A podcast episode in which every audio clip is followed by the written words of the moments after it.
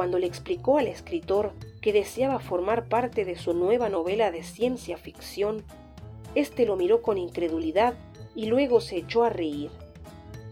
Es un chiste, ¿no? ¿Qué tendrá que ver un enano con la ciencia ficción? Y entonces no tuvo más remedio que seguir encasillado en los cuentos de hadas.